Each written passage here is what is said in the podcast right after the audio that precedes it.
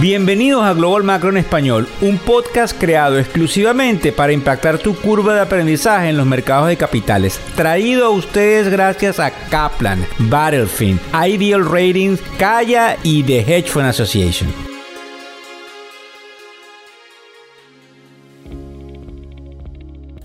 Hola, ¿cómo están? ¿Cómo? Hoy es miércoles 4 de octubre del año 2023. Buenas noches, buenas tardes o buenos días. Esperemos que se escuche bien porque es primera vez que hacemos el podcast desde la cabina un avión a más de 30.000 pies de altura. Vamos a una conferencia en el área de Escoder en Phoenix, donde afortunadamente hemos sido invitados a hablar en toda la parte que en inglés se llama Private Funds y tratar de poner el granito latinoamericano en la conferencia de todas estas personalidades que están en, esta importante área del mercado de, los, de las inversiones alternativas. Recuerden inscribirse en factoreseconómicos.com.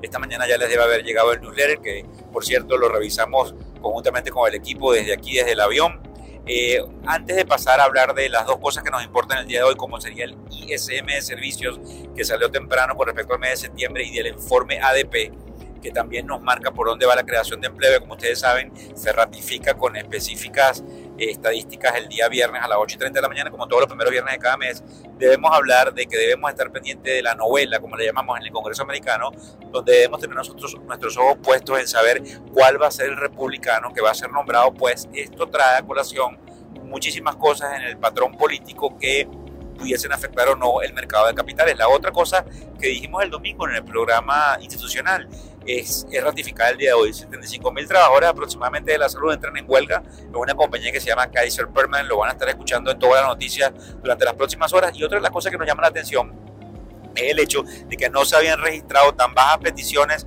en el mercado de hipotecas desde 1996. Creo que ayer en el Luler estábamos hablando de que la tasa eh, a, a, 30 años había llegado casi al 8% o estaba por ahí, aunque probablemente los papeles se están moviendo, como ustedes saben, en tiempo real. Hablando del ISM de servicios, aquí no hubo grandes sorpresas.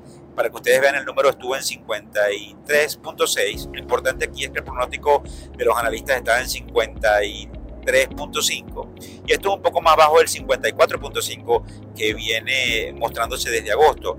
Ahora vamos a partir de esto en, en dos vertientes interesantes. Para los escépticos, se observaría entonces que ellos pensarían que estos nuevos pedidos sufrieron un golpe notable, cayendo del 57.5 en agosto al 51.8 en esta ocasión, que también disminuye el empleo llegando al 53.4, lo que supone una caída de 1.3 puntos en comparación a agosto, y también obviamente que los precios se mantuvieron elevados alcanzando 58.9. Eh, Indudablemente que esto hace que con ese número de 58.9 en el caso de los precios todavía no caigamos en una recesión, pero se seguiría mostrando algún tipo de componente difícil en la economía. Mientras que si son optimistas, obviamente, aquellos analistas de mercado que creen que el mercado puede seguir subiendo, podrían hablar que la desaceleración de los nuevos pedidos es una segunda señal de un crecimiento débil y que por lo tanto la Reserva Federal eh, no debería estar subiendo tasas, también acompañado de lo que vamos a hablar inmediatamente con respecto al ADP, que mide eh, desde el punto de vista del sector privado todo lo que tiene que ver con las estadísticas de la creación de empleo, de lo que se llama el payroll,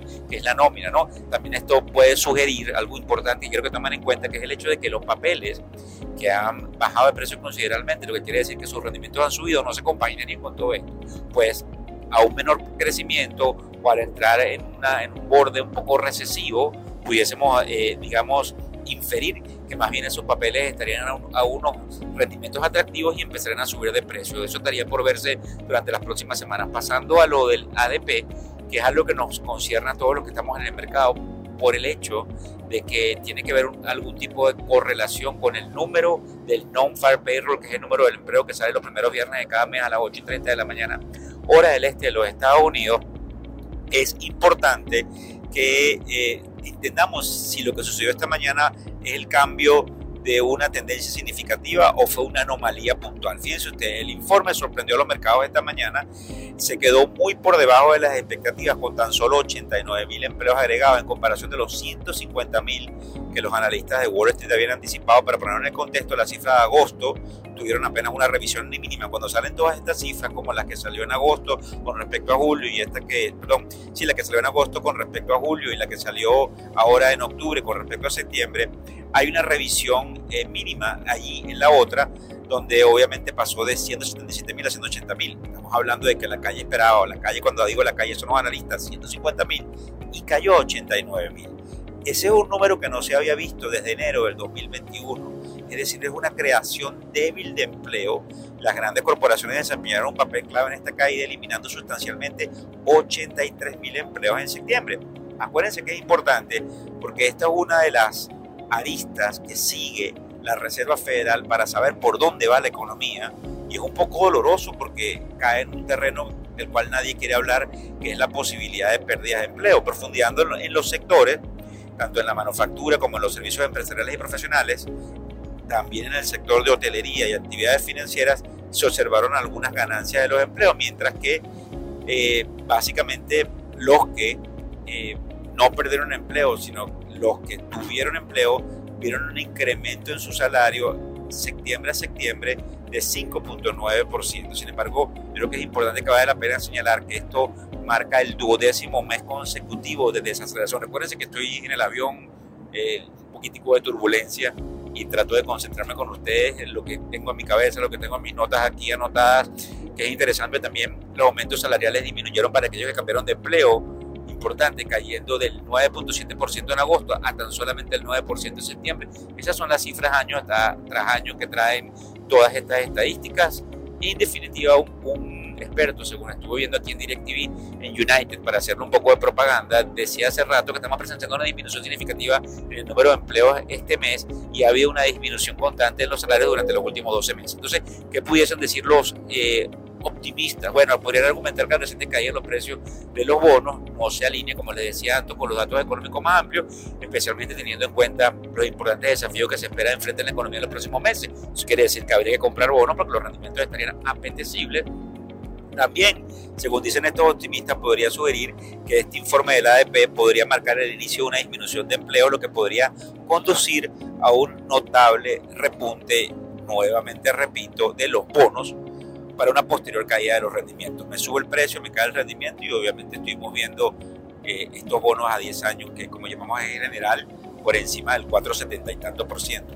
Por otro lado, los pesimistas entonces dicen o argumentan que los datos del ADP y del Departamento de Labor, que son los que salen el viernes con el famoso número del empleo o lo que en inglés se llama el non-far payroll, no han sido consistentes últimamente y destacan que el aumento en los rendimientos no se debe únicamente a los datos económicos, sino a que se está influenciando por el creciente desequilibrio que hay en el mercado de los monos eh, a raíz de los déficits y que esos déficits crea un cierto problema en, el, un segundo por favor estoy grabando algo You're on the phone? no, no I cannot be on the phone you cannot be on the phone Okay, just want to make Okay. sure I saw you I'm talking. recording something I'm recording something. Discúlpenme, la hermosa tenía miedo de que yo estuviese en el teléfono. Me disculpan y no la escuchaba. La verdad es que no quería perder el hilo de la conversación con ustedes. Eh, pero yo creo que es interesante lo que estábamos hablando de los pesimistas, que dicen que el problema de los bonos, eh, obviamente, eh, viene dado no porque no vayamos a una recesión, sino porque más bien vamos a un problema de déficit, donde el tesoro de los diferentes países, incluyendo el tesoro americano, demanda más cantidad de dinero para cubrir el déficit, así que indudablemente va a haber una oferta de papel, lo que en definitiva hace que los precios caigan porque hay más oferta y los rendimientos suban, independientemente de que en este sentido pudiésemos ver esos rendimientos apetecibles por una caída de la economía. Bueno, pueden ustedes notar algo bastante complicado de entender, les damos las gracias a todos los que nos siguen en todas y en cada una de las redes sociales y eh, fundamentalmente eh, vamos a tratar de hacerles llegar todo lo que veamos en la conferencia, porque ahí hay una cantidad de personas que están eh, opinando sobre por dónde pudiese ir la economía y nuestra labor desde la tribuna de factores económicos es llevarles esto de primera mano. Muchísimas gracias a todos y gracias por compartir. El podcast Global Macro y de Factores Económicos ofrece una visión global de los mercados de valores y dicho análisis es producto de la compilación traída por diferentes fuentes de investigación de mercados institucionales. Por motivos y declaración regulatoria, Este podcast no debe ser interpretado como una recomendación precisa en inversiones, bien sea en productos y o vehículos financieros. Y además, sugerimos consultar con su respectivo asesor particular de inversiones o su equivalente en caso de suscitarse cualquier duda que pudiese derivarse de nuestra fuente informativa. Este podcast es narrado por Víctor Hugo Rodríguez, quien es un conocido profesor y comunicador financiero, cofundador de la plataforma educativa ilafin.com. Muchas gracias.